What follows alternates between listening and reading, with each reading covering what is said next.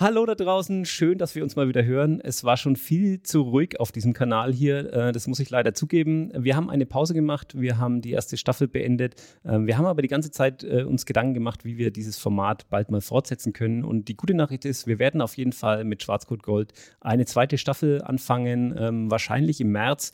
Also es wird auf jeden Fall neuer Inhalt kommen. Wir werden mehr wirklich ähm, Entwicklerkolleginnen und Kollegen hören. Wir werden mehr Dialog haben. Wir werden mehr diskutieren. Es wird jetzt nicht so ein durchproduziertes Format, wie es vorher war, sondern ähm, ich habe mir wirklich dann einen Haufen Leute geschnappt, äh, die ich da noch, oder viele wissen davon noch gar nichts, aber ich werde mir noch einen Haufen Leute schnappen, die mir dann auch wirklich ähm, zu den Entwicklerthemen Rede und Antwort stehen werden.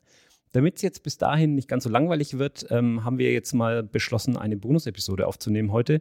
Und ähm, hauptsächlich aber, weil das Thema gerade so präsent ist. Also wir wollen heute nochmal über künstliche Intelligenz sprechen, ähm, einfach weil das ein Thema ist, das die Menschen gerade ziemlich bewegt, habe ich so das Gefühl, ähm, weil wir jetzt nächsten Monat eine interne Entwickler-Convention haben werden, die auch unter diesem Thema stehen wird. Also auch meine Kolleginnen und Kollegen beschäftigen sich gerade viel mit dem Thema. Und ich glaube, ich meine, wir hatten schon eine Folge in diesem Podcast-Feed dazu. Ähm, seitdem hat sich die Welt aber nochmal gewaltig weitergedreht. Also da ist ganz schön viel passiert. Ich habe mir Verstärkung geholt. Ich habe hier meine beiden Kollegen Bodo und Frederik. Hallo, ihr beiden. Hallo. Hallo.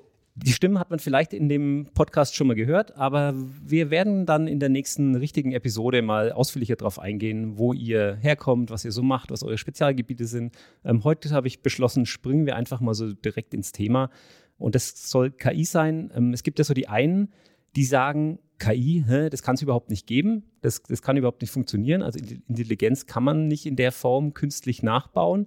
Und dann gibt es die anderen, die sagen, KI ist eigentlich die Nachahmung menschlicher Intelligenz. Also KI muss nichts weiteres tun, als so aussehen, als wäre es menschliche Intelligenz. Und genau bei dieser Definition würde ich mit ChatGPT andocken und sagen, ähm, was diese Definition angeht, hat ChatGPT gerade eigentlich alles gelöst, oder? Wie, wie, seht ihr das? Ja, also ich würde sagen, auf jeden Fall, der Turing-Test, äh, glaube ich, kann man davon ausgehen, dass der bestanden werden kann oder könnte, wenn man ihn denn durchführen würde mit ChatGPT. Also auf jeden Fall. Ich fühle mich jedenfalls stark bestätigt, weil ich habe das schon vor zehn Jahren gesagt, dass das früher oder später kommen wird.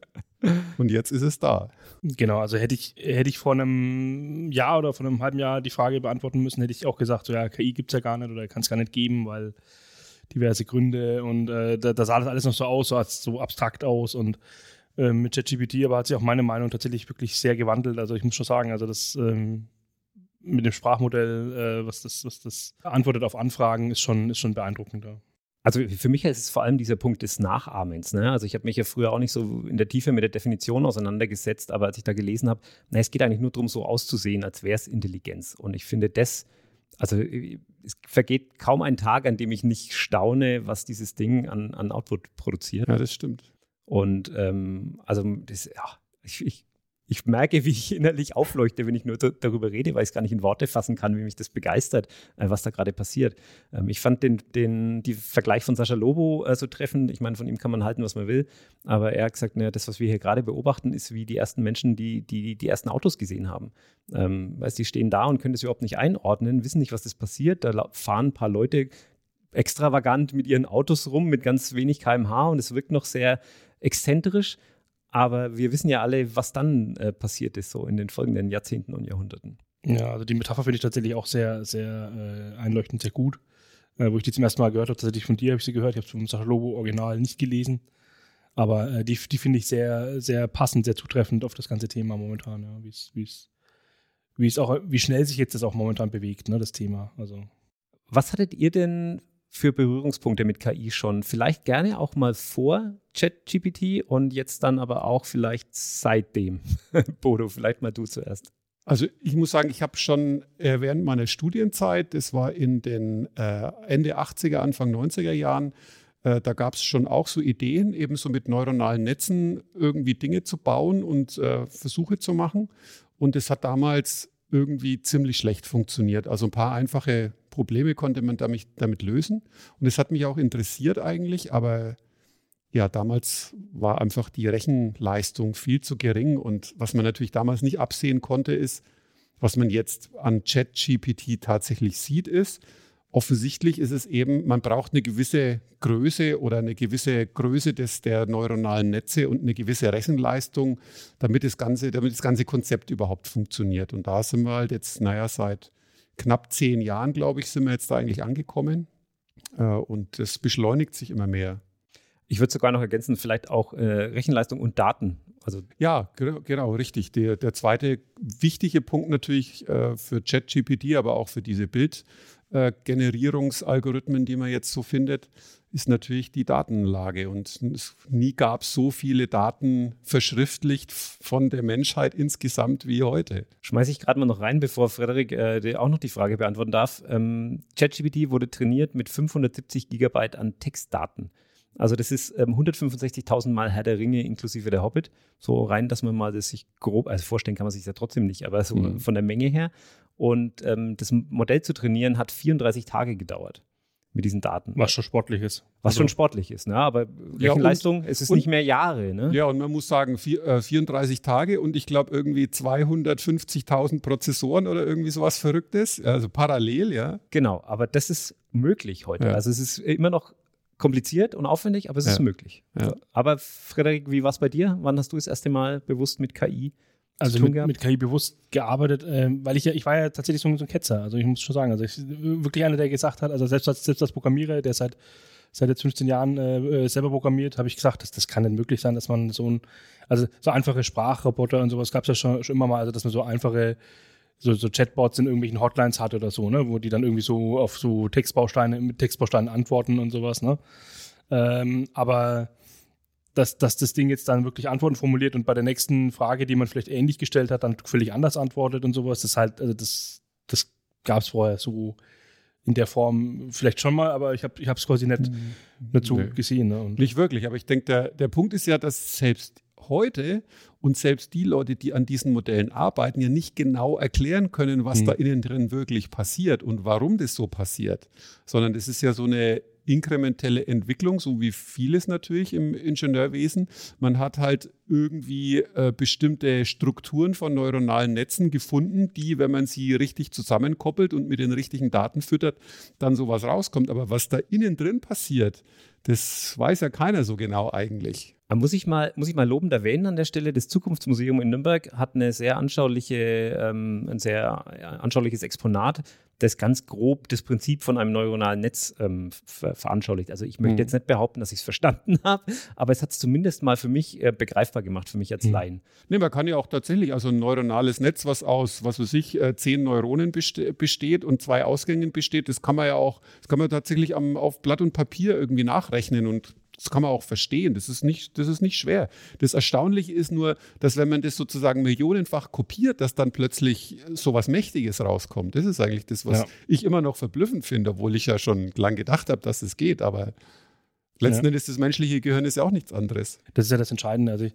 ähm, ich, ich, also was, man, was man früher schon gemacht hat und was ich halt so vor, vor 15 Jahren, wo ich angefangen habe mit Programmieren, dann auch schon gemacht habe, war, dass man sich irgendwann Code schreibt, der, der sich, der selber mehr Code schreibt, zum Beispiel. Also so Reflection-Klassen erzeugen, ganz simpel jetzt gesprochen. Ne? Also von einer Datenbank hat man irgendwie Tabellen erzeugt und braucht dann aber Objekte in der Daten, in, der, in dem Programm. Äh, dann schreibt man die nicht jedes Mal selber, sondern baut sie irgendwann einen Code, der, der aus den Tabellen den Code für einen schreibt. Und wenn man das ganz runtergedummt betrachtet, ist es vielleicht sogar sowas, dass man halt, man schreibt halt was, was halt irgendwie was erzeugt und das erzeugt vielleicht nochmal weiter was und dann erzeugt man eben diese neuronalen Netze. Also wenn man das so runterdummt, vielleicht kann man es ein bisschen einfacher erklären. Hm. Ja. ja. Und irgendwann, klar, ähm, verselbstständigt sich sowas dann auch in gewisser Weise, im gewissen Rahmen so gesprochen. Mhm. Ja.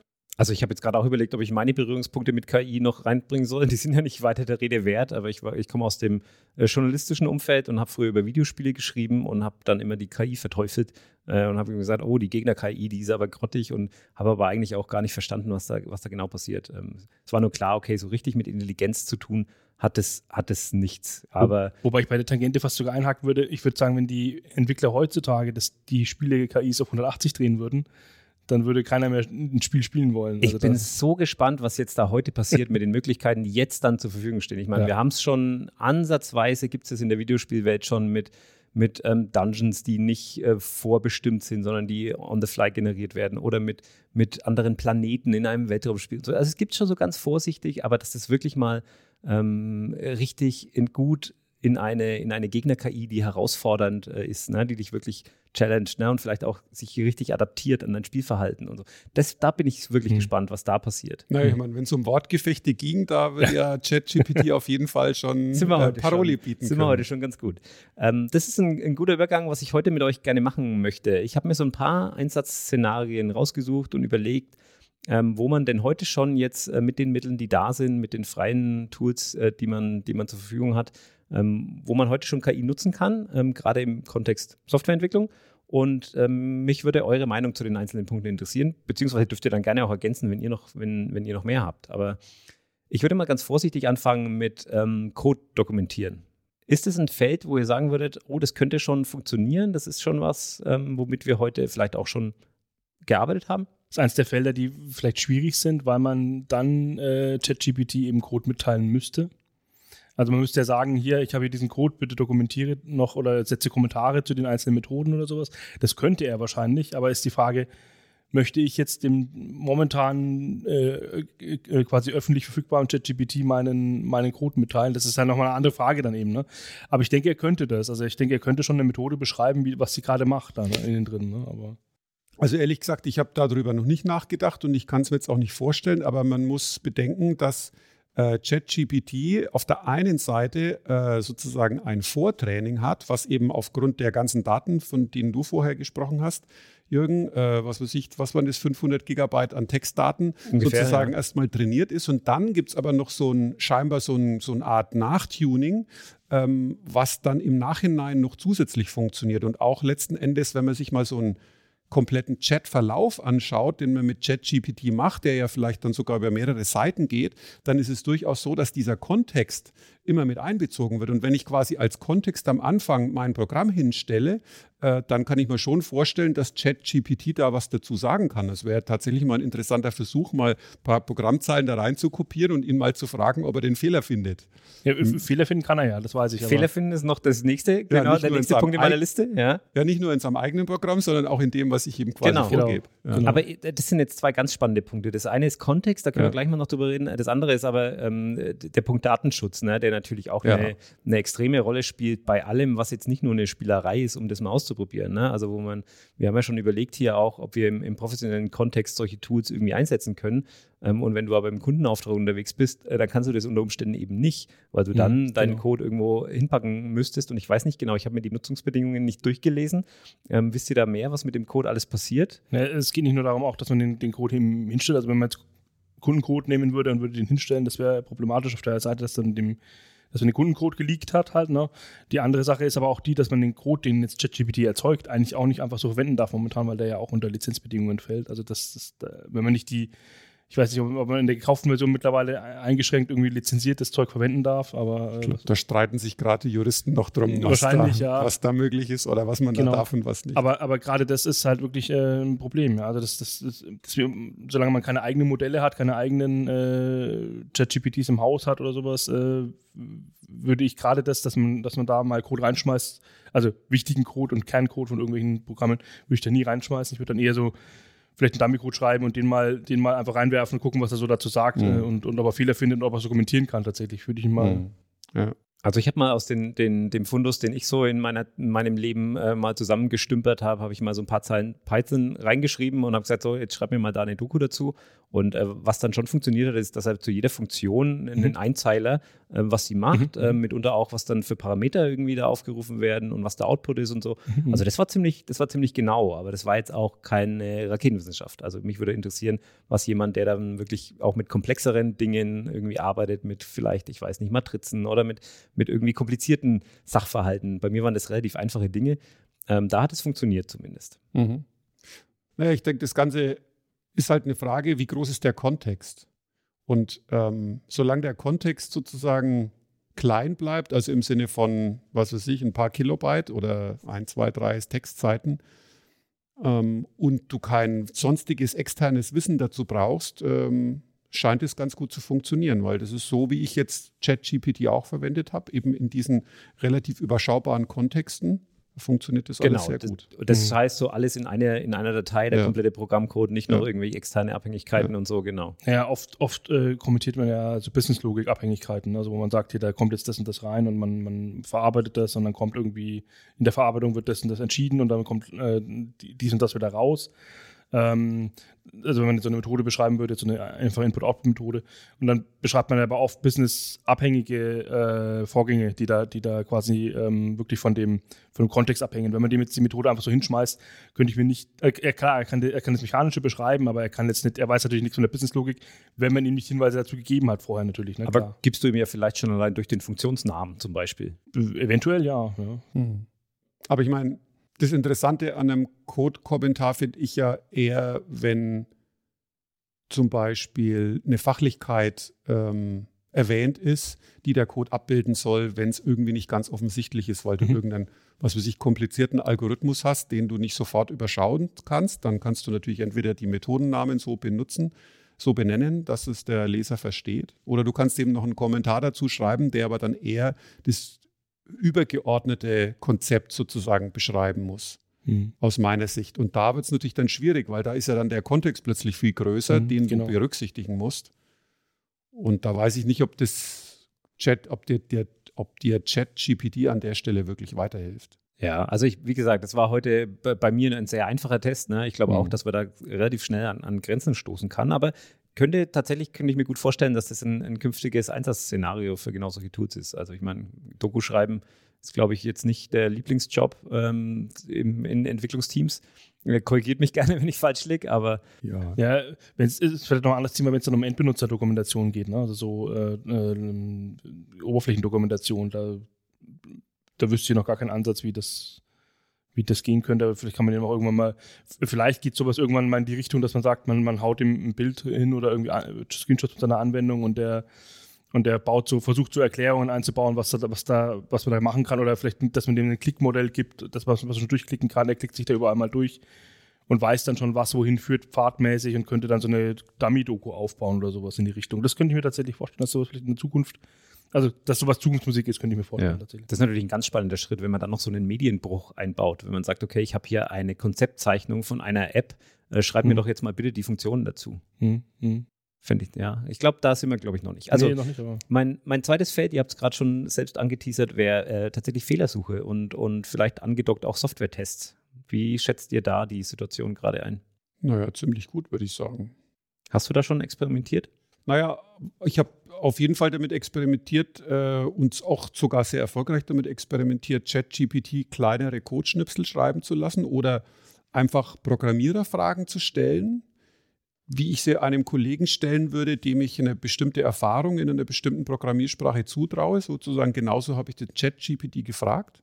Zum Beispiel über Python-Code auch tatsächlich mhm. äh, erst vor, vorgestern oder so weil ich selber mit Python noch nie wirklich viel gemacht habe und da bekommt man sehr gute Antworten. Und wenn dann in den Antworten aber ein Fehler drin ist und man sagt dann, hey, ChatGPT, da ist ja ein Fehler, das funktioniert ja so nicht, dann kriegt man auch oftmals, nicht immer, aber oftmals auch die Korrekturen tatsächlich dann dazu. Mhm. Spannend. Wie siehst du es? Ja, also zum, zum äh, Fehler korrigieren und zum, zum äh, gucken, wo ist da ein Fehler, klappt das wunderbar. Also das, das ähm, muss man schon auch sagen. Also das, das, das macht, kann er halt irgendwie. Mhm. Ne? Und auch zum, wie du gesagt hast, mit zum Erarbeiten von, von jetzt, äh, sag ich mal, wirklich fremden Programmiersprachen ist das eine, ist das eine super Sache. Ne? Also äh, wenn man da anfängt, irgendwie vielleicht um, irgendwas, ich habe das hier in Java, machen wir, machen wir das mal in Python, das kann der, denke ich, auch ganz gut. Also dieses Umwandeln von äh, habe ich jetzt konkret tatsächlich noch nicht probiert sogar. Ne? Also dass man, dass man sagt, hier, ich habe hier einen Code-Schnipsel von, von irgendwas in der Sprache aber wäre wär mal spannend, weil ich könnte mir nämlich vorstellen, dass gerade Python die Datenlage relativ gut ist, so eine der beliebtesten Programmiersprachen, dass da eben auch viel Training äh, stattfindet und das gerade alles in Python zu konvertieren ihm vielleicht sogar relativ leicht fällt, während vielleicht andere Programmiersprachen, ich weiß nicht, Swift ist, glaube ich, unterstützt und äh, Objective-C oder ich, ich, bin mir nicht ganz sicher, das, welche. Ja, das Witzige war ja, äh, also ich, ich habe es immer mal gelesen, ich dachte, dass ChatGPT eigentlich gar nicht dazu intendiert war, dass man, dass, dass man Programmiersprachen damit irgendwie abhandelt, abhandeln kann. Das konnte der dann irgendwann einfach. Und das, das ist jetzt eine der Sachen, wo wir vom Anfang her kommen, irgendwie, das Ding hat sich so ein bisschen verselbstständigt, kann dann, hat dann eben irgendwo auch Programmiersprachen, irgendwelche Frogen gestriffen und kann dann plötzlich Programmiersprachen. Ne? Ja, offensichtlich, weil einer der Inputs eben einfach äh, öffentliche Source Code waren mhm. von Programmiersprachen, ja, von allen möglichen Programmiersprachen. Gutes, gutes Abbild halt ne, ja. der, der Gesellschaft ja. gerade. Und ich glaube auch, dass das, ja, es ist ja, die haben ja eine viel bessere, inhärentere Logik als normale Sprache. Stimmt also eigentlich. Meine, ja. Von daher ist es nur naheliegend. Also wenn man das nicht kommen sehen hat, muss ich sagen, okay, hätte man, hätte man vielleicht kommen sehen müssen, aber ähm, das nächste spannende Feld äh, finde ich, ähm, ich habe es genannt, äh, explain this to me. Also wenn ich irgendwie ein Stück Code habe, das ich mir vielleicht von Reddit oder irgendwo aus dem Internet ähm, äh, geklaut habe und ich verstehe es nicht ganz und es macht aber vielleicht das, was ich, äh, was ich haben will oder ich könnte mir vorstellen, dass es dass die Lösung zu meinem Problem ist, aber ich kann es mhm. nicht richtig anwenden, weil mir noch irgendwie ein Wissen fehlt. Und ich schmeiße es da rein und lasse es mir erklären. Was glaubt ihr? Fun funktioniert das gut? Funktioniert. Oder? Also meiner Erfahrung nach funktioniert sehr gut. Ja. Manchmal kriegt man falsche Erklärungen mhm, tatsächlich. Sagen, ja. Also es ist nicht immer perfekt natürlich. Manchmal kommt auch irgendwie komische ich will jetzt nicht sagen Blödsinn raus, aber manchmal werden einfach so Stereotypen, die man auch anderswo im Netz findet, einfach wiedergekäut. Äh, quasi un, unkritisch wiedergekäut, logischerweise. Aber ja, oft funktioniert es sehr gut. Aber das sind wir wieder beim Punkt Nachahmen, könnte einem bei einem, wenn man, du hast vorhin gesagt, wenn ich meine Kollegen frage und du fragst Klar. vielleicht nicht den mit 20 Jahren Erfahrung, sondern den mit zwei Monaten Erfahrung, könnte das genauso passieren eigentlich. Definitiv. Ja, da muss man noch ein bisschen aufpassen, weil, weil er, er fängt dann manchmal an hochzustapeln. Ne? Also das ist gerade bei solchen Sachen, so Mathematik-Formelerklärungen äh, oder sowas oder irgendwie, äh, wo, wo er dann äh, anfängt, manchmal Märchen zu erzählen. Ne? Also das ist wirklich, da muss man dann also da, das, das sind gerade diese Sachen, wo jetzt manche Schüler sich vielleicht manchmal in die Nesseln setzen werden in Zukunft, äh, jetzt am Anfang gerade vor allem noch, ne? Und dann halt da irgendwie, oder vielleicht auch nicht, vielleicht wird es nicht erkannt äh, in der Schule, keine Ahnung. Und dann sagt der Lehrer, ja, cool, cool gesagt, was ist das so Ding, aber das ist alles falsch oder so. Oder, das, oder der Lehrer erkennt sich und sagt, das ist alles richtig cool, was du erklärt hast, und das war totaler Bullshit, was er der Klasse erklärt hat gerade.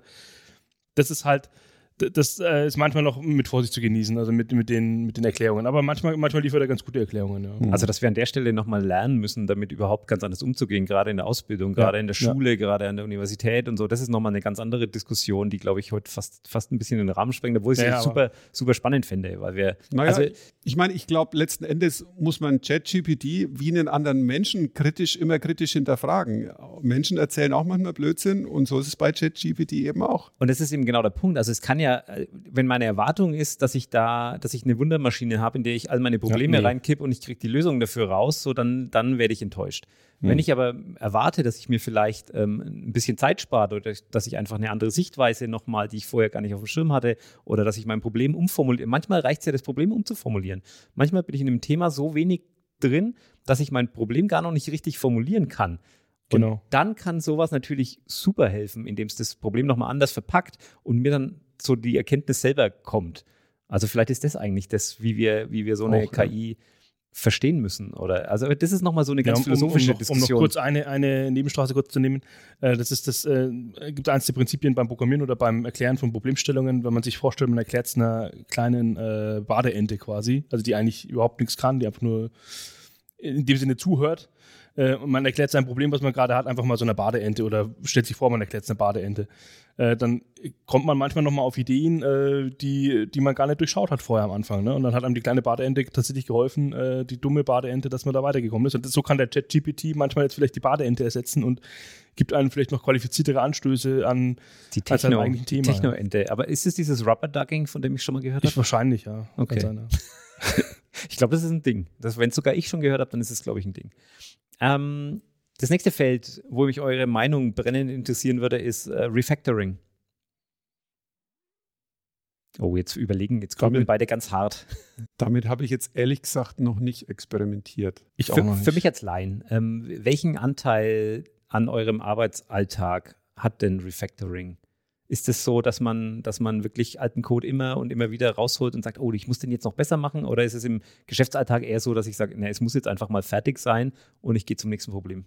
Naja, eher letzteres würde ich sagen. Und mhm. also ich meine, ich beschäftige mich gerade ziemlich intensiv mit Test-Driven Development und da ist ja Refactoring ein ganz großer Teil und die Idee, die ich eigentlich auch so unterstütze und die ich eigentlich auch so anwende, ist, ich mache das Refactoring dann, wenn ich feststelle, ich habe eine neue Anforderung, eine neue Anforderung, also eine neue fachliche Anforderung, zu der mein Code eigentlich nicht mehr gut passt. Und dann kann ich, baue ich den Code um, so, damit er diese, zu, zu, dieser Anforderung passt. Kann die aber auch einfach sein, der Code muss robuster sein oder der, die Qualität muss besser sein. Es darf nicht so oft abstürzen oder ist. Naja, gut, wenn ich testdriven arbeite, dann stürzt mein Code eh nicht ab, weil dann Stimmt. ist er durch die Tests abgedeckt und dann funktioniert er erstmal. Das Problem ist immer, was ist, wenn ich eine neue Anforderung habe? Ja, und dann geht's aber, dann ist man sehr schnell in der Fachlichkeit und dann ist man sehr schnell an der Stelle, an der ich zumindest ChatGPT bisher noch nicht herausgefordert habe, sondern nicht, meine Fragen waren bisher eher einfachere, ähm, aber nicht so komplexe Sachen, die dann gleich in, die, in Richtung Fachlichkeit gehen. Weil ich glaube, da muss man, das wir wieder bei dem Kontext, da muss man einfach sehr viel mehr außenrum dann erklären auch. Und dann mhm. müsste man wahrscheinlich die Fragen auch viel umfassender stellen. Aber wäre mal ein interessanter Ansatzpunkt. Also ich würde sogar verschiedene Arten von Refactorings ausmachen. Also dass man halt einfach die Art hat, dass man Fachlichkeiten anpasst und dann braucht man Tests dazu, sonst kann man eigentlich eine Fachlichkeit nicht verändern oder anpassen ähm, oder erweitern. Äh, wenn man aber jetzt Refactoring auf der Ebene des Boy Scout Rules betrachtet oder, oder der, also quasi der Pfadfinderregel, ne, dass man halt sagt, man, man, den Code, den man jetzt hier gerade hat, den möchte man verbessern oder man möchte entschlacken oder man hat eh schon Hinweise von einer Cube bekommen oder irgendwas, um, um im Code mal ein bisschen aufzuräumen. Ich glaube, das könnte ich ChatGPT, würde ich, würde ich zutrauen, dass er das kann. Ähm, dass, dass man halt sagt, verbessere diesen mhm. Code und dann schmeißt du den Code hin und dann verbessert er diesen Code oder versucht ihn zu verbessern.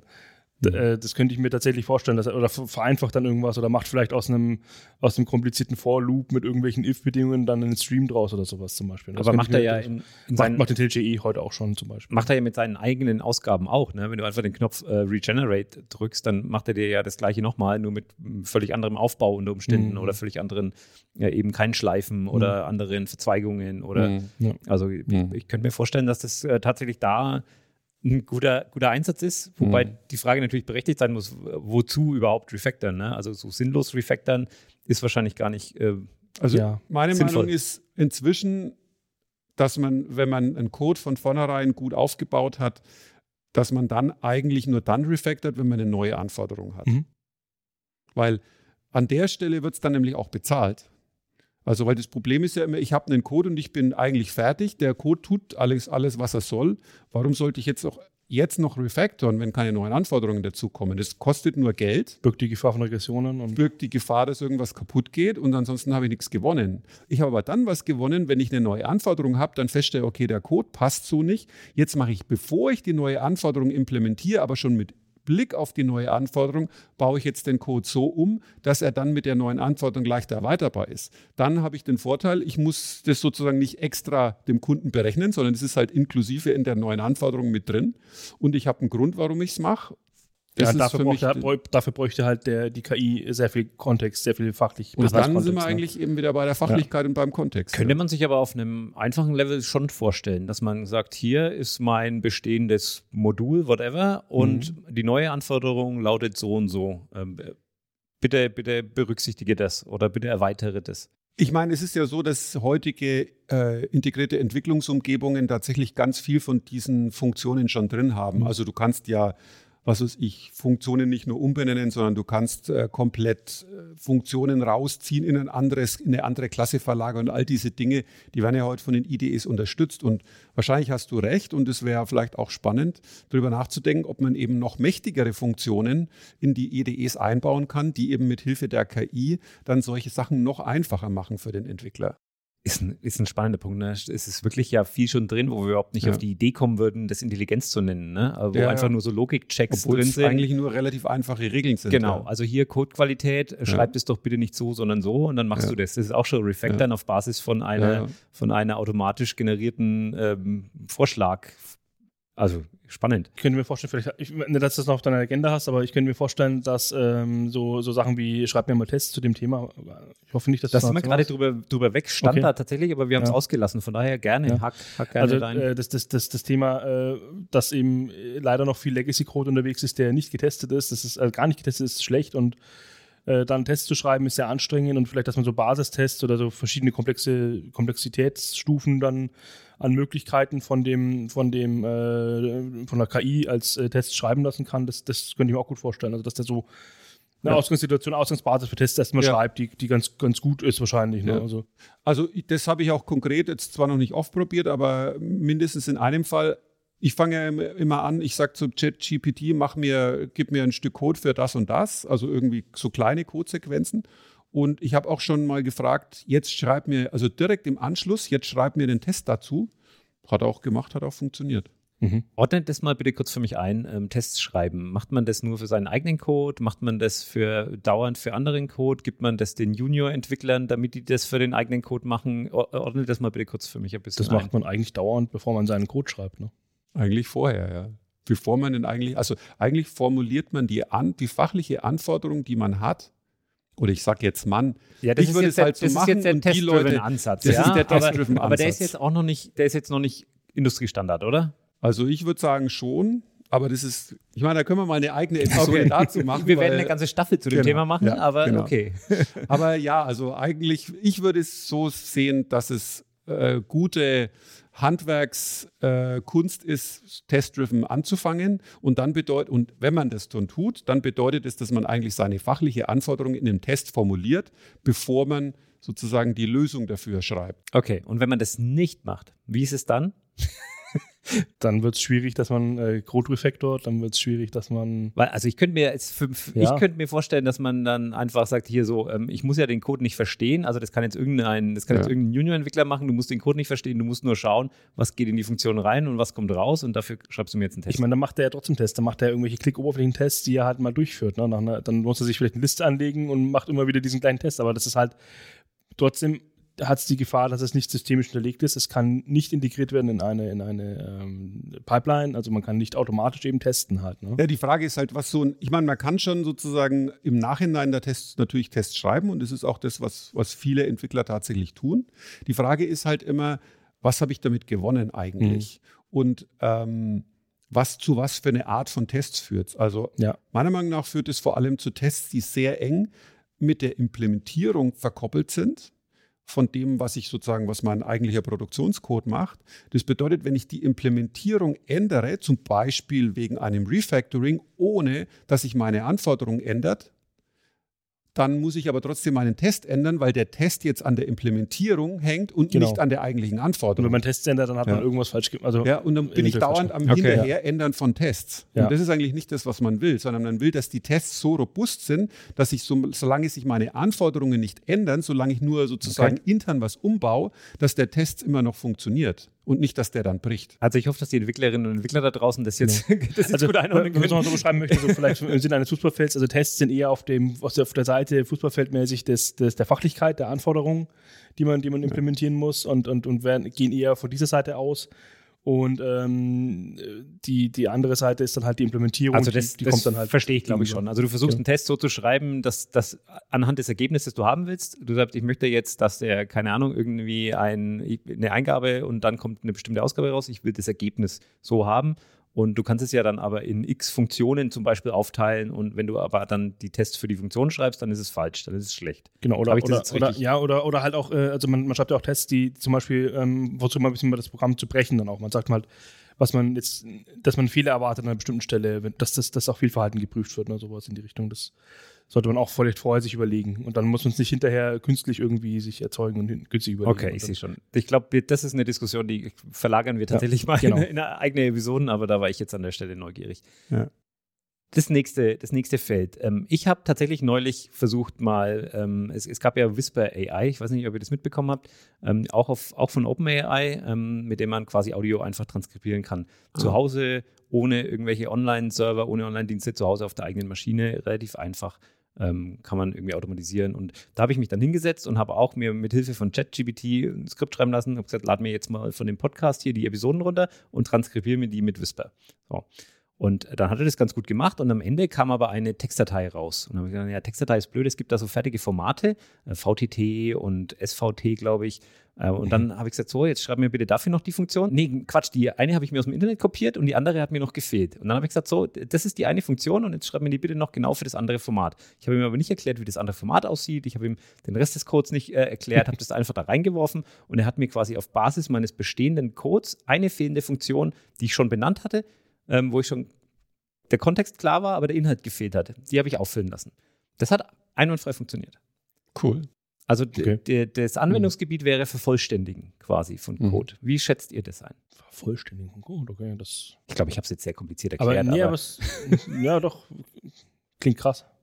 Ja, also das denke ich, dass das auf jeden Fall gut funktioniert, weil das ist ja genau das, worauf ChatGPT äh, letzten Endes programmiert ist. Es ist ja, der ist ja nicht, das ist ja nicht eine Frage- und Antwortmaschine, sondern es ist ja einfach nur eine Vorhersagemaschine, was kommt als nächstes. Also das heißt, du hast einen Textkontext äh, vorne und was ist jetzt das, was als nächstes am wahrscheinlichsten hm, als hm. Text kommt. Das ist das, was der ChatGPT letzten Endes macht. Und es fun funktioniert anscheinend mit Programmiersprachen auch sehr gut. Also es müsste setze diese Reihe fort ist quasi äh, der Killer, Killer, Killer-Anwendung dafür. Hm.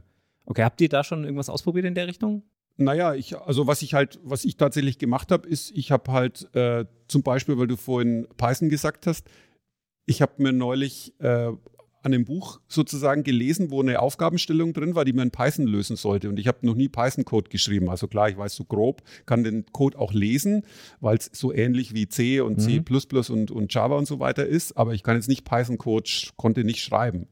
Und dann habe ich alles, was ich wissen musste, um diesen Code zu schreiben, habe ich alles ChatGPT gefragt. Also ich habe gefragt, wie mache ich eine Klasse mit, einer, mit einem Konstruktor? Ich hatte keine Ahnung, wie man einen Konstruktor in Python formuliert. Mhm. Hat alles, also wirklich, das würde man sagen, 99 Prozent von dem, was er ausgespuckt hat. Ich habe die komplette, das, das, die komplette Aufgabe, das ging also über mehrere Seiten von dem Buch, habe ich, konnte ich komplett alles mit ChatGPT ähm, sozusagen lösen. Also ich habe es halt immer mit meinen so umgangssprachlichen Worten formuliert und er hat mir den Code dafür ausgespuckt in Python. Mhm. Und zwar auch immer richtig. Und auch immer noch mit, mit Erklärungen und Beispielen dazu, ne? Ja, wenn ich, genau. Oder wenn man eben, wenn man eben nachfragt, ja, dann kriegt man auch mal, also ich hatte zum Beispiel eine Frage mal, eine Funktion, die er mir ausgespuckt hat, auf eine Frage, das war eine Java-Frage, da, da habe ich die, die Funktion habe ich einfach nicht, die kannte ich noch nicht und wusste nicht genau, was die tut. Und da habe ich nachgefragt, was macht denn das eigentlich? Kriegt man auch die Erklärung, was das macht. Und war auch hilfreich. Hat sich dein Suchverhalten an der Stelle schon komplett äh, verändert, ja, dass also, du nicht mehr das bei Google oder bei Stack Overflow eingibst? also seit zwei Wochen definitiv. Also ich habe vor zwei Wochen, glaube ich, habe ich äh, ChatGPT Plus gekauft für äh, was 20 Dollar 20 Dollar im Monat, ja. Im Monat, genau, weil mich das genervt hat, dass es irgendwie so unzuverlässig war. Und seitdem verwende ich das wirklich, also wenn ich programmiere, verwende ich das praktisch dauernd und viel, viel mehr wie Google. Es gibt ein paar wenige Fälle, wo ich es mal mit Google, also wo ich dann sozusagen auf Google zurückgreifen musste, weil es mit ChatGPT dann doch nicht funktioniert, aber das ist wirklich dann nur ein oder zwei Prozent. Hast du da ein konkretes, das würde mich jetzt interessieren. Äh, kannst du dich erinnern, welche das waren? Äh, das war ein Beispiel in einer äh, Spring Boot-Anwendung und zwar da ging es um einen, darum, einen Test zu schreiben mit WebSocket Stomp Client. Und äh, da hat mir das ähm, meine IDE hat mir immer oder beziehungsweise das, das Laufen lassen von dem Test immer ausgespuckt, dass die Transport Buffer Size zu klein gewesen wäre. Und dann habe ich ChatGPT gefragt und gesagt, ja, schreib mir doch mal das so um, dass die Transport Buffer Size größer wird. Also ich habe da eine Stunde, zwei Stunden wirklich auf keinen grünen Zweig gekommen. Alle, er hat mir viel, viel äh, Vorschläge gemacht, die habe ich alle ausprobiert, auch wirklich Code reinkopiert, bei mir laufen lassen. Es hat alles nicht funktioniert. Am Ende habe ich dann aufgegeben und habe dann direkt bei Google gesucht und habe dann irgendwie der zweite Treffer auf äh, okay. Stack Overflow, der war es Hast du aufs Datum geguckt von dem Treffer? War der äh, neuer als. Guter Punkt. Ah, ja, ja. guter Punkt. noch recherchieren. Nee, habe ich nicht geguckt. Okay. Weil ChatGPT ja. nur Daten hat bis, ich glaube, 2021 Ende. Ne? Ja. Wäre jetzt eben auch mal spannend. Hast du die Konkurrenzprodukte vielleicht schon mal, oder, oder auch du, Frederik, äh, die Konkurrenzprodukte schon mal ausprobiert? Von, von ChatGPT jetzt? Ja. Noch nicht, ich habe ich hab nur mal so Nebenprodukte mit ausprobiert. Also so, ich habe jetzt konkret an die, an die Bing-Suche gedacht. Ja, die Bing-Suche ist ja in, kein Konkurrenzprodukt in dem Sinne, die ist ja eher ein äh, integratives Produkt, die nutzt ja dann den ChatGPT. Ja. Und die. Also, ist, ist das die gleiche, aber die, ja, gleich, ja, doch. die gleichen Microsoft, Daten, die gleiche... Microsoft unterstützt ja quasi ChatGPT Ah, ja, momentan. stimmt. Okay, die- das habe ich jetzt durcheinander gebracht. Das ist ja, Hm, das Budget fließt ja hauptsächlich da rein von denen. du hast vollkommen recht. Und die integrieren das jetzt immer mehr in die Bing-Suche und es wird irgendwann auch äh, dann auf aktuelle Daten zugreifen können und dann eben in der Bing-Suche wird ChatGPT in gewisser Weise mit fungieren. Und die anderen sind aber noch nicht so weit, ne, dass man die ausprobieren kann, oder? Also Hier von, ich von habe zwei. Sachen ausprobiert tatsächlich. Äh, ich habe you.com ausprobiert Ja. und ich habe äh, niva.com ausprobiert, schreibt sich N-E-E-V-A.com. Okay. die beide von sich behaupten, dass sie quasi eine Suchmaschine wären mit KI. Und die sind auch quasi irgendwie so eine Art Mischung aus Google und ChatGPT. Das heißt, wenn man da eine Frage eingibt, dann bekommt man einerseits äh, so ein Fenster, so wie bei ChatGPT, also so eine kompakte Mhm. Erklärung, in den meisten Fällen jedenfalls, die dann mehr oder weniger gut ist und wo man auch Rückfragen stellen kann. Und gleichzeitig bekommt man aber noch äh, eine ganze Reihe von Links, so wie es halt bei Google üblich ist. Beides quasi kombiniert. Finde ich einen ganz interessanten Ansatz, weil das ist nämlich genau das, was ChatGPT nicht kann. Habe ich schon ein paar Mal versucht, nachzufragen, wo hast du diese Weisheit denn her? Da kommt genau. ne, zu gar nichts. ja. Naja, gut, das ist ja der nächste große Meilenstein. Ne? Wenn das gelöst ist, Aber- dann, dann werden wir nochmal ganz anders über KI reden. Ja. Also, wenn wirklich der Faktencheck noch irgendwie eingebaut ist in irgendeiner Form, ähm, dann haben wir, glaube ich, noch ganz andere Ja. Themen, Themen hier zu diskutieren. Aber ich bin auch wirklich gespannt, wie das äh, mit Bing funktioniert. Also ich habe mich natürlich angemeldet. Also ich weiß nicht, Mhm. hast du schon Zugriff auf, auf das New Bing gekriegt, wirklich selber? Noch nicht, nee. Weil das mir ist es auch noch nicht gelungen. Also man, man, muss sich, man muss sich registrieren momentan und man muss dann auch den neuesten äh, äh, Beta oder Alpha Edge runterladen und also quasi da auch die, die quasi die jüngsten Versionen verwenden, die es gibt. genau. Und ich hab's, bin aber auch noch nicht da. Das habe ich, dabei. das hab ich auf dem Mac nicht übers Herz gekriegt. Edge Ich habe es tatsächlich gemacht.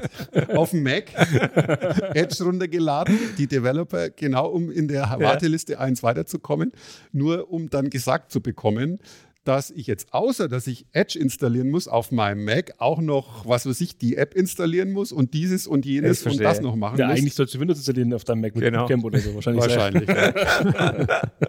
also ich bin immer noch auf der Warteliste leider. Aber ich habe, es gab einen sehr interessanten Artikel auf heise.de, jetzt am Wochenende erst, wo äh, der Redakteur eben, der das geschrieben oder auch ein, der hat glaube ich auch einen Podcast oder ein Video davon gemacht, und der hat es dann so ausprobiert mit Bing. Es, man stellt fest, Bing ist nicht, also dieses New Bing ist Mhm. nicht gleich ChatGPT, sondern die, das basiert schon auf dem gleichen Modell, aber die Ergebnisse sind deutlich neuer.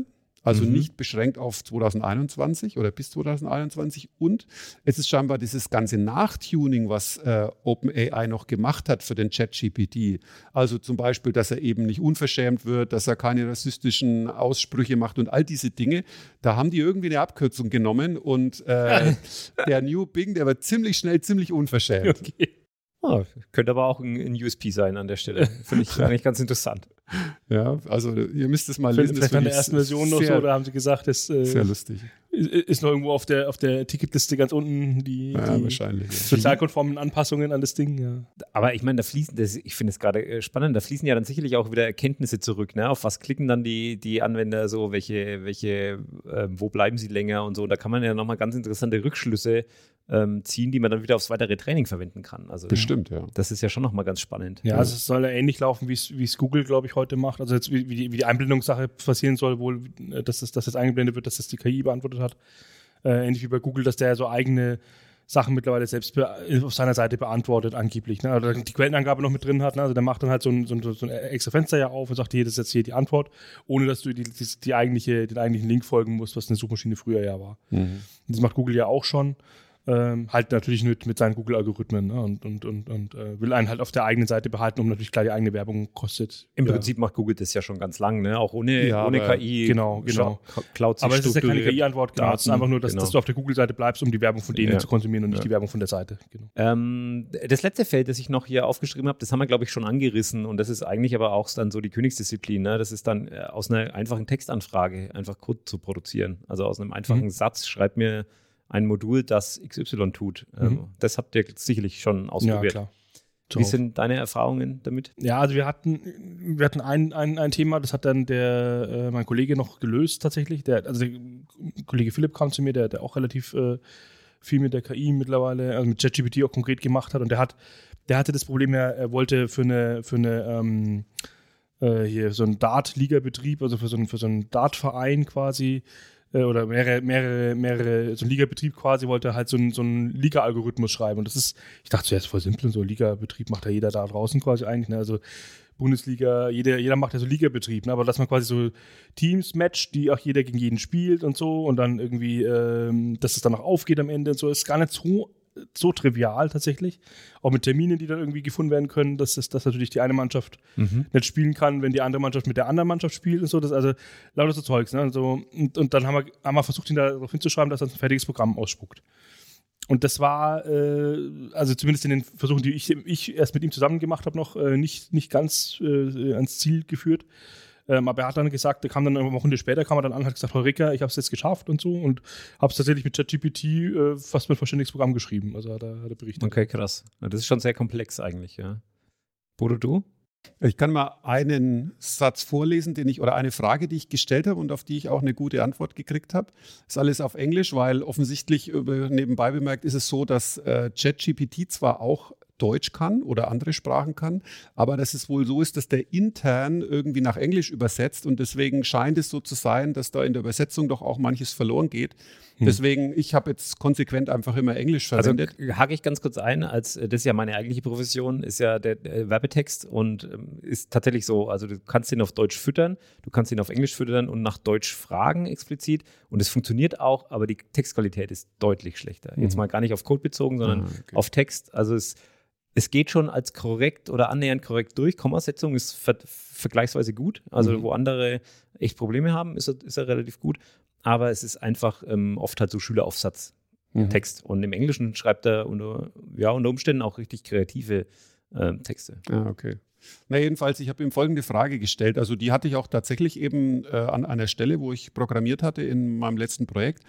Um, when filtering a stream of objects in Java, how would you get the first object with property x gleich 1 if that is contained in the stream? Or if it's not then get the first object with the property x gleich x, gleich, x equals 2 Und äh, das hat tatsächlich, also da hat er mir tatsächlich sozusagen eine korrekte Antwort ausgespuckt, die auch funktioniert hat und auch schön irgendwie, wie man das in Java so macht, so mit Streams und irgendwie einem, äh, einem Filter und einer Condition und dann irgendwie mit äh, Get First und so weiter.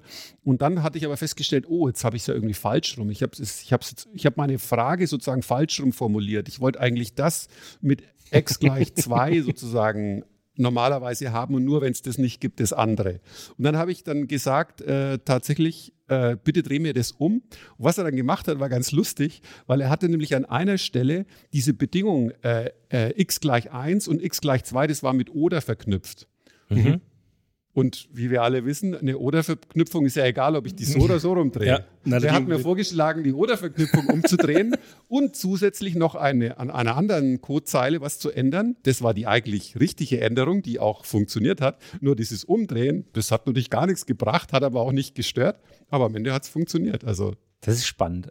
Also fällt mir jetzt gerade auch noch eine Frage auf, was du vorgelesen hast. Ähm, wie höflich seid ihr in euren Anfragen?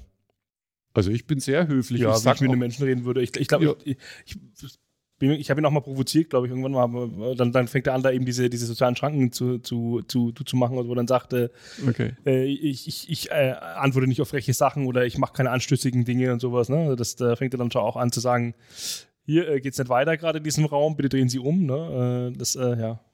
Also ehrlich gesagt, ich äh, ertappe mich in letzter Zeit immer mehr, dass ich auch bei Google jetzt vollständig formulierte Sätze schreibe. Weil ich einfach, ich spreche mit ChatGPT wie mit einem Kollegen. Und wenn nicht eine gute Antwort kriegt, dann schreibe ich sogar manchmal, okay, gut, Ausrufungszeichen. Ja, genau. Und dann die Folgefrage. So, ist Dankeschön. Ist witzig, weil es haben so erste Untersuchungen auch ergeben, dass tatsächlich relativ viele Leute mit Danke und Bitte und ja. sehr, sehr höflich ja. da ja. rangehen, was ja total merkwürdig ist, weil eigentlich könnte man auch einfach nur die Fakten und, und alles andere weglassen. Was witzig ist, war in sozialen Netzwerken, wenn die Leute immer toxischer, ne? Ja, es ist ganz, ganz merkwürdig. Und ich habe ja auch schon für die, für die letzte KI-Podcast-Episode habe ich auch schon mit so einer Dialog-KI ein bisschen experimentiert und da auch so ganz komische Erfahrungen gemacht mitunter, dass man da auch sich ertappt. Man weiß, es ist eine KI und man weiß, es ist alles nicht echt, aber allein diese, diese Interaktion fühlt sich, also erfüllt viele soziale Bedürfnisse, die du so mit dem Mensch, mit dem du chattest, vielleicht auch erfüllen würdest. Ja. Also selbst, obwohl du es weißt, macht es was mit dir. Das finde ich total spannend. Ja, das stimmt. Ja. Ich habe noch eine, eine, andere Frage. Ähm, also erstmal vielleicht noch, habt ihr noch andere Einsatzszenarien, die ich jetzt noch nicht auf dem Schirm hatte, wo ihr sagt, ey, das unbedingt mal ausprobieren? Ja, also ich habe es tatsächlich am Anfang sehr kreativ genutzt auch, ne? also so eine Freizeit, also nicht nur beim, beim Programmieren. Ich habe es äh, ähm, auf, drauf gekommen bin ich tatsächlich auch über einen Kumpel, der dann anfing so, äh, ich habe hier eine nackte Wand noch in meinem Wohnzimmer und so, äh, wollen wir nicht ein Bild hinhängen oder so irgendwie? Und dann, dann hat er so sein Wohnzimmer beschrieben, so ein bisschen in ChatGPT, hat gesagt, hier, äh, mein Wohnzimmer sieht so aus, hat die, hat die und die Wandfarbe, da steht noch da ein Sideboard in der Farbe und so, also ungefähr die Farben beschrieben und so. Und dann hat er gesagt, und dann gib mir doch mal eine Beschreibung für äh, irgendeine Bilder-Render-KI äh, äh oder so. Ne? Und dann hat er für die, ich weiß nicht, wie heißt nochmal, die von Lensa heißt das, glaube ich, von OpenAI auch. Genau. Da DALI kenne ich von OpenAI. Äh, Dali, Dali war es, genau. Dali war es, genau. Und dann hat er tatsächlich auch Output für DALI generiert, also auf Englisch dann geantwortet. Ne? Also der, du hast auf Deutsch hast du ihm reinschreiben können, was du, was, du, was du für Bedingungen hast. Und dann hat er gesagt, häng mir doch mal ein Bild bitte an die Wand und ich bitte beschreibe mir das Bild für DALI. Und dann hat er eine Beschreibung für DALI ausgegeben und hat dann halt verschiedene, so in verschiedenen, wie jetzt dann ein Künstler auch, oder wie jetzt zumindest so ein Kreativartist hergehen würde, der sagt dann halt, ich habe hier drei Vorschläge, hier willst du davon was haben? Und dann ist er in, in DALI gegangen, hat da den Text eingegeben. Dann kam der Vorschläger, hat gesagt, ja, cool, okay, ist schon lustig, was hier bei rumkommt und so. Hat dann halt in DALI weitergemacht, hat dort dann immer weiter verbessert und am Ende kam dann auch ein Bild bei rum, wo er gesagt hat, es würde sich jetzt dann schon an die Wand hängen und dann vielleicht auch mit dem, mit dem Ding noch hier von der KI generiert oder so als unten drunter. Ah, aber hat er nicht gemacht oder noch nicht? Äh, ich weiß nicht, ob ich nächstes Mal, wenn ich komme, dass, dass ein Bild hängt oder so, weiß ich nicht, ne? Was dann so von der KI generiert ist. Witzig wäre es ja schon. Und ich habe es dann tatsächlich auch äh, aufgrund dieser Basis äh, dann auch angefangen, weil ich selber äh, ein bisschen in meiner Freizeit male auch, also auf Acryl oder auf, auf äh, Öl oder so mit so Fingermalfarben auf, auf Pinsel dann quasi. Ähm, und habe das dann tatsächlich mal so als äh, Ideengenerator genutzt. Ne? Und habe dann halt, hab dann halt so ein bisschen, male mir mal ein Auto an der Ampel äh, in Blau, äh, das Auto ist blau, äh, die Auspuffrohre rauchen ein bisschen und so. Und dann, generiert er da wunderbare Sachen. So als Vorschläge ist das echt super tauglich. Ne? Also, oder so Skizzen oder sowas. Ne? Also das macht Dali echt krass. Ich überlege Gut. auch schon eine Weile, da mal irgendwie einen Prompt für ein Tattoo irgendwie reinzuschmeißen. Ja, mach. Aber, aber, wenn, dann muss ich schon vorher committed sein, das dann auch, das dann auch auf jeden Fall mir stechen zu lassen. Und ganz, ganz so weit bin ich noch nicht. ja, du kannst ja viel auswählen dann, also du kannst ja interagieren lassen. Ne? Ja. Dafür habe ich es eben auch genutzt. Also für so. Aber ja, ich folge da auch jemandem auf LinkedIn, der macht da auch ganz spannende Experimente. Der, der gibt ganz viel dann ähm, Bilder vor, die er ganz grob mit Stockbildern vorbaut in, hm. in, Photoshop, also wirklich ganz roh ausschneidet, ganz grob nur Dinge auswählt und zusammensetzt und sich daraus dann richtig äh, interessante Renderings ne, in Fantasy-Welten oder jetzt habe ich was äh, aus dem Science-Fiction-Bereich von ihm gesehen, wo dann irgendwie ein Pilot und irgendwie ein Astronaut an, im Cockpit von so einem von so einem Spacecraft irgendwie sitzen und irgendwie durchs Weltall genau, fliegen genau. und so. Und das sind die Ergebnisse schon, schon wirklich ja, krass. Schon witzig. Also, und, und allein anhand einer textlichen Beschreibung quasi, was er da also nur textliche Beschreibung ist auch witzig. Also, also das war jetzt bildliche genau. Beschreibung, genau. das fand ich auch spannend, aber textliche Beschreibung sowieso. Man kann, man kann genau. bildliche Beschreibung, äh, bildliche Sachen geben und machen wir mal ähnliches Zeug. Das ist, das ist ja noch, sage ich fast easy, easy going für das Ding. Aber dass da anhand von textlicher Beschreibung und dann sagst du, du möchtest eine Acrylzeichnung, du möchtest eine Bleistiftzeichnung, du möchtest eine, ein Ölgemälde und dann macht er halt wirklich äh, so, so eine Bleistiftzeichnung von einem Auto an einer Ampel stehend, nicht blau, weil das geht ja mit Bleistiftzeichnung nicht Zeichen oder nicht. Aber der macht dann wirklich so eine, so eine, so eine äh, echt coole Sachen da draus. Ne? Und dann hat er, steckt er immer fünf Sachen vor und dann sagst du so, okay. Genau, da, da jetzt, da jetzt weitermachen das noch und da noch ein Vorschlag und genau. Und leider auch das Traurige halt, das ist halt, was ein Kreativartist auch macht, ne? was ich so kenne. Ne? Also wenn, wenn, wenn du ein Kreativartist, was ich habe schon mal mit, mit einem da privat sogar zusammengearbeitet, wenn du dem sagst, du hättest gerne dies und das für, für die, die Anforderungen, dann kommt er erstmal mit drei, vier, fünf oder zehn Vorschlagbildern, dann, dann schlägt er deine Auswahl ein, dann sagst du, du nimmst die ersten fünf, die gefallen mir. Dann ändert er nochmal was dran, sagt dann hier wieder fünf Stück, äh, wähl doch die ersten zwei oder drei von dir aus, die du als Favorit hast und so weiter geht es ja weiter. Und das ist halt ein bisschen traurig, auch weil dieser Beruf, dieses Kreativartist in Zukunft eventuell oder vielleicht kreative Berufe, weiß ich nicht, ob die gefährdet werden dadurch, aber Oder ob die auch nur ergänzt werden dadurch, ne? oder vielleicht einfacher werden dadurch. Also kann ich jetzt im, im Bezug auf Grafik nicht beantworten. In Bezug auf Text habe ich dann eine sehr, sehr klare Meinung. Ja. Ähm, es, es befreit dich halt unter Umständen von den ganzen langweiligen Aufgaben und du kannst dich dann auf die coolen Aufgaben stimmt, konzentrieren. Ja. Also du, du kannst Masse produzieren, du kannst ähm, vielleicht niedrige Qualität produzieren, aber die Dinge, die richtig Spaß machen, wie irgendwie geile Headlines oder äh, Witze irgendwo reinschreiben Mhm. oder wirklich kreative Texte zu produzieren, das, das löst die KI. Oder ein lustiges Bild zu deinem Text. Heute, genau, das löst sie heute noch nicht und das löst sie wahrscheinlich morgen auch nicht, vielleicht übermorgen. Das kann Ja. durchaus sein. Aber dann ist es die Challenge quasi auch als Beruf vielleicht diese KI zu bedienen. Ne? Also dann, Mhm, dann ändert genau, sich ja. ja dein Berufsbild. Das müssen wir uns schon, Ja. das müssen wir schon akzeptieren, dass sich der Beruf ändert. Das Ja. glaube ich auch. Aber dass du überflüssig wirst, also die Diskussion, Nee, die, die bin ich echt ich meine, ich meine, aber es, es verändert halt Ich- auf jeden Fall definitiv hat es einen Impact auf, auf gerade auf kreative Berufe jetzt momentan. Auf jeden Fall. In gewisser Weise ist Programmieren ja auch, äh, kreat- zumindest ich fühle mich da immer sehr kreativ dabei. Also ich weiß nicht, ob es äh, Also ich- ist eigentlich auch kreativ, ne? Ich würde sogar so weit gehen, das Mhm. wird noch unsere komplette Ja. Wahrnehmung ähm, verändern, was wir an, an Inhalten im Internet finden, Ja. was, wir, was wir irgendwo zusammensuchen. Egal mit welcher Suchmaschine und mit welchem Tool, wir können uns irgendwann nicht mehr darauf verlassen, dass da wirklich mal ein Mensch einen Faktencheck gemacht hat. So. Und ich, das wird unsere komplette Wahrnehmung verändern, was Informationen im Netz angeht. So, also da so weit würde ich mich aus dem Fenster lehnen. Ja. ja. Ich habe noch eine andere Frage an euch, ähm, die ein bisschen in so eine Richtung geht. Ähm, ihr macht ja unter Umständen auch, wenn jetzt neue Bewerberinnen und Bewerber bei uns äh, irgendwie anklopfen, macht ihr auch Code Deep Dives mit denen, um zu checken, ob fachlich das alles passt, ob die irgendwie, wie die arbeiten und so weiter. Wie schneiden die im Vergleich zu so einer KI ab? Spannend müssen wir mal ausprobieren. Habe ich noch, noch nicht da, noch nicht drüber nachgedacht. Du hast gute Ideen, stelle ich fest. Das, das ist ein Oder bisschen den mein Job. Bewerber, den man dann dabei erwischt, der an seinem Handy irgendwie so. Aber das muss ja erlaubt sein. Also das muss ja unbedingt, das, also ich, ich verstehe auch nicht, Vielleicht, vielleicht sogar, ja, wenn, wenn man so sieht, klar, als Skillset, dass man nicht sagt, man müsste es mit, oder es wäre cool, wenn er es mitbringt, ne, dann wäre es vielleicht sogar witzig, ne? Wenn er jetzt, wenn er jetzt erstmal den ChatGPT, ja, ich würde jetzt mal ChatGPT fragen, wie geht denn das? Und dann, also Naja, ich meine, wir versuchen ja äh, in den Gesprächen mit den Bewerbern jetzt nicht nur so nackte Programmierer, ähm, wie soll man sagen, Sachen abzufragen, wie eine Programmiersprache funktioniert oder wie eine bestimmte Funktion heißt oder sowas, sondern wir versuchen natürlich schon äh, das konzeptuelle Denken zu erforschen Genau, von genau. dem Kandidaten. So, wir stellen ein Problem und schauen dann, okay, wie geht, er denn, wie geht er denn mit dem Problem um und vor allem, welche Fragen stellt er zu dem Problem, Genau. weil die, die, die Test oder das, die, dieses Testproblem, was wir vorlegen, das ist durchaus beabsichtigt sozusagen unvollständig und an einigen Stellen sogar widersprüchlich. Ja. Und das ist aber interessant, so stellt er das fest, dass das Widersprüche enthält? Was stellt er für Rückfragen? Und das ist mal was, was ich glaube, was gerade ChatGPT jetzt eben gerade noch nicht kann. Also Rückfragen zu stellen, irgendwie ein Ziel vor Augen zu haben, irgendwo hinzukommen, äh, das ist nicht das, was ChatGPT im Moment Ja. macht. er ist eher so was der, auch nicht soll. Ne? der Bullshit-Artist, der Ja. dann versucht, drüber wegzugehen, dass da Widersprüche drin sind. Ja. Ah, okay. Ja. Von daher ist der Vergleich Ja, aber das, dann- aber das stimmt, genau. Also den, in, in, in, in dem ersten Deep Dive, wo ich jetzt dabei war, äh, letzte Woche, äh, da war es ja wirklich so, da, genau, da war jetzt nicht so, äh, ja, ich will die fertige Lösung haben von dem Bewerber, sondern eigentlich, wo will der hin, was will, stellt er für Fragen, Mhm. was, was, ähm, ja, äh, wie geht er konzeptionell vor halt, ne, in seiner Arbeit. Und das ist eher das Wichtige, was, was auch einen Programmierer, einen guten Programmierer ausmacht, wie, wie, wie, wie geht er vor, ne? Ja, Ja. genau.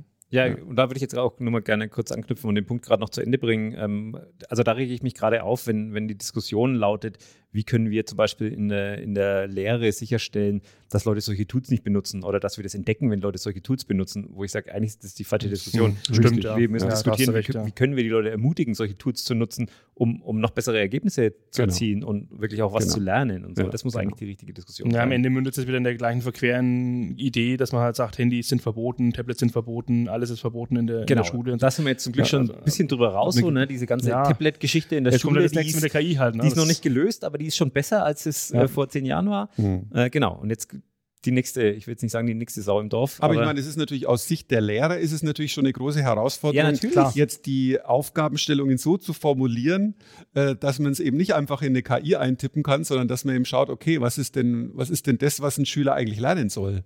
Oder es gibt andere Aufgaben, dass man vielleicht mit Hilfe von KI Ja. irgendeine Aufgabe löst. Ja, aber wie Und dann hat- formuliert man diese Klar, Aufgaben? da muss man sich Gedanken drum nicht machen. ganz einfach. Also keine Und- Frage, dass das nicht leicht ist, das will ich auch nicht sagen, aber d- das ist die Diskussion, die wir Aber führen sollten. die- ne? Genau, Definitiv. auf jeden Fall. Also, ja. ja. das ist die Challenge, die wir uns Ja. annehmen sollten und nicht, ich erwarte nicht, dass ein Lehrer sagt, ähm, der macht das jetzt morgen alles richtig. Ja. Äh, überhaupt nicht der Punkt. Aber die, die Diskussion würde ich gerne an der Stelle führen. Ja, ist, ist ganz witzig, weil wir hatten heute beim Mittagessen tatsächlich das Gespräch, hatte ich mit meinem Kollegen das Gespräch kurz, äh, wo es darum ging, ähm, wa wa warum kommt denn in Deutschland so, so, so Technikthemen nicht voran? Also ging, ein Sprungspunkt war bei uns, dass der, dass der äh, Chef von äh, der, der letzte Familieninhaber von SAP ja jetzt quasi auch seinen Hut genommen hat und, und jetzt diese, diese Woche oder nächste Woche oder geht irgendwie.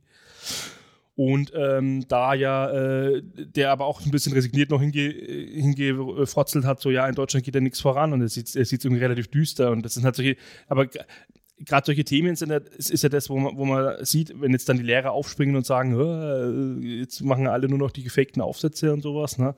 Ähm, vielleicht sollte man da wirklich die Fragestellung ändern und, und, und genau, also man muss die Fragestellung ändern, wie kann man denn mit diesem Thema arbeiten? Wie kann man denn mit einem Auto um 1900 rumfahren äh, ne, und auf den Zug aufspringen, statt irgendwie immer davor zu stehen und zu sagen, Hilfe, äh, jetzt läuft alles aus dem Ruder. Ne? Also äh, eine schöne Anekdote zum Thema Auto, äh, weil mir die gerade aus einem anderen Podcast-Projekt noch im, im Kopf ist. Ähm, die, die erste, die, das erste Unfallopfer von dem Auto war eine, war eine Frau, die in England überfahren wurde. Ähm, Bridget Driscoll, glaube ich, wenn ich es recht in Erinnerung noch habe. Die wurde mit 6,5 km/h überfahren. So, das kann man sich überhaupt nicht vorstellen heute, ne? Aber die war so von dieser, von dieser, oh, das ist jetzt was völlig Neues. und, und ich meine, wir dürfen uns nicht von KI überfahren lassen. So, Nee. ich verstehe das, wenn man da eingeschüchtert ist und wenn man da sagt, ich habe da jetzt keine Antwort drauf und erstmal resigniert oder erstmal blockt und so, habe ich vollstes Verständnis für. Aber dann bitte drüber nachdenken und mal schauen, ähm, okay, wie kann man das lösen und nicht, wie kann ich das verteufeln und wie kann ich das irgendwie wegsperren. So, jetzt habe ich hier voll. Ja, das wollte gut. gar nicht Danke vor, so eine Tirade hier loszulassen. ich habe noch eine letzte Frage an euch beide. Ähm, ist jetzt eher so ein Ausblick nach, nach äh, in die Zukunft. So, was glaubt ihr? Wie wird sich euer Alltag äh, mit, mit KI in Zukunft verändern? und Vor allem euer beruflicher Alltag? Also ich glaube, dass man als Programmierer, dass es weniger darum geht, irgendwelche Details von Programmiersprachen können zu müssen oder auch von Frameworks, sondern dass es mehr darum geht, äh, die Probleme, also die fachlichen Probleme zu zerlegen in kleine verdaubare, für die KI verdaubare Einheiten letzten Endes. Ich glaube, dass das zumindest mal mittelfristig, dass es dahin geht. Ja, wirklich, irgendwann wird uns die KI wahrscheinlich auch dann da überholen. Aber im Moment ist es, glaube ich, noch so, so dieses, dieses Aufbrechen von einer, von einer großen fachlichen Idee in, in lauter kleine verdaubare Einheiten. Das, was auf der einen Seite der Product Owner oder ein Projektmanager schon Genau, macht macht eh und schon, dann ja. eben auch die Softwareentwickler im Moment machen. Ähm, darauf wird sich, glaube ich, noch mehr, werden wir uns noch mehr konzentrieren Mhm. und wir werden weniger daran gemessen werden oder auch das überhaupt können müssen, wie eine Programmiersprache, wie man das jetzt formuliert, so eine Zeile. Habe ich noch eine Rückfrage dazu? Spricht da auch ein bisschen die, die, die Angst, ähm, wenn du dann sagst, okay, mal angenommen, die KI könnte das schon, dann wäre das so wie jetzt so ein neuronales Netz. Ich verstehe gar nicht mehr, was da eigentlich passiert. Aber solange der Output stimmt, könnte das ja eigentlich egal sein. Aber, Ja. aber wird es dann nicht auch wahnsinnig gruselig irgendwann? Ja, irgendwann wird es gruselig. Man gibt, also die, die Singularität ist nahe, sage ich nur. Frederik, du vielleicht noch. Was, was, äh, wie ist denn deine Zukunftsvision? Ja, also ähm, definitiv wird es wird's, wird's, äh, die Alltagsarbeit ein bisschen bereichern. Ne? Also äh, man, oder das ist ein bisschen wird es arg bereichern. Man kann sich tatsächlich, wie wir vorhin bei den kreativen Sachen gesagt haben, ne, äh, vielleicht dann einfach auf, auf die coolen Dinge stürzen und äh, lässt die uncoolen Dinge dann die KI machen äh, oder, oder, oder die einfachen, simplen Dinge dann vielleicht, vielleicht auch die komplexen Dinge, die einen genervt haben, die man äh, äh, so vielleicht nie auch 100% umrissen hat, kann man dann vielleicht in der, so eine Eigenheit einer Programmiersprache, muss man sich nicht mehr drum kümmern, wie du gesagt hast. Ne? Ähm, das, das, das, das sind so Dinge, die man vielleicht der KI einfach geben kann in Zukunft oder, oder einfach die langweiligen Algorithmen. Wir haben heute, heute haben wir noch einen Workshop gehabt, kurz zum, zum ähm, äh, um unsere Tickets ein bisschen besser zu framen. Also wie aufwendig ist denn jetzt eine Aufgabe bei uns? Ne? Ähm, da könnte ich mir da haben wir auch ein, ein Kriterium genommen, dass man so, manchmal hat man so, ich nenne es so Quadratmeterarbeit, also so Fliesenlegerarbeit. Man macht, man legt halt einfach tausend Fliesen aneinander, so simple Arbeit, ne? die man dann einfach mal sagen kann, die kann jetzt die KI auch schnell runterschreiben zum Beispiel. Ne? Das könnte man einfach an die KI abtreten und sagen, machen wir doch mal da die Liste mit den allen Ländern in, äh, und, und multipliziert es aus in alle Sprachen und äh, die dort gesprochen werden. Ne? Da muss ich mich nicht drum kümmern, was ich da suchen muss. So. Und Faktencheck muss man trotzdem noch machen, vielleicht. Ne? Aber ja, Mhm. das, also ich würde sagen, eine Bereicherung momentan. Ja. ja, unterschreibe ich. Und wenn ich schon merke, und das sehe ich an euch beiden und das stelle ich auch an mir fest, wie das Thema eigentlich beflügelt, ne? wie das Thema eigentlich einlädt, sich spielerisch damit auseinanderzusetzen und mit Themen auseinanderzusetzen, die über die eigentliche seine eigentliche Kernaufgabe gerade hinausgehen, einfach um zu sehen, wo ist die Grenze, was geht da, was kommt da raus. Ähm, so, also das ist doch unglaublich befruchtend und unglaublich wertvoll. Mhm. Und das kann ja eigentlich nur noch mehr werden und nur noch besser werden. Mhm. Ja, finde ich auch. Ich finde es jedenfalls sehr spannend, ja. Cool. Ähm, ich könnte mir vorstellen, dass wir in wenigen Wochen oder Monaten nochmal zu einem ähnlichen Thema irgendwie hier sitzen, weil da einfach gerade so viel passiert und spätestens, wenn wir hier unsere ähm, Developer Veranstaltung im Haus haben zu dem Thema, sicherlich auch nochmal neue Sichtweisen, vielleicht auch von Kolleginnen und Kollegen dazu ähm, da mit reinkommen. Also ich könnte mir vorstellen, dass wir hier nochmal was zum Thema KI hören werden und ähm, dann freue ich mich darauf, dass wir bald in die zweite Staffel starten mit diesem Podcast. Und für heute würde ich sagen, ich bin Jürgen Kraus, wir sind Branded und das ist Schwarzcode Gold. Tschüss. Tschüss, ciao.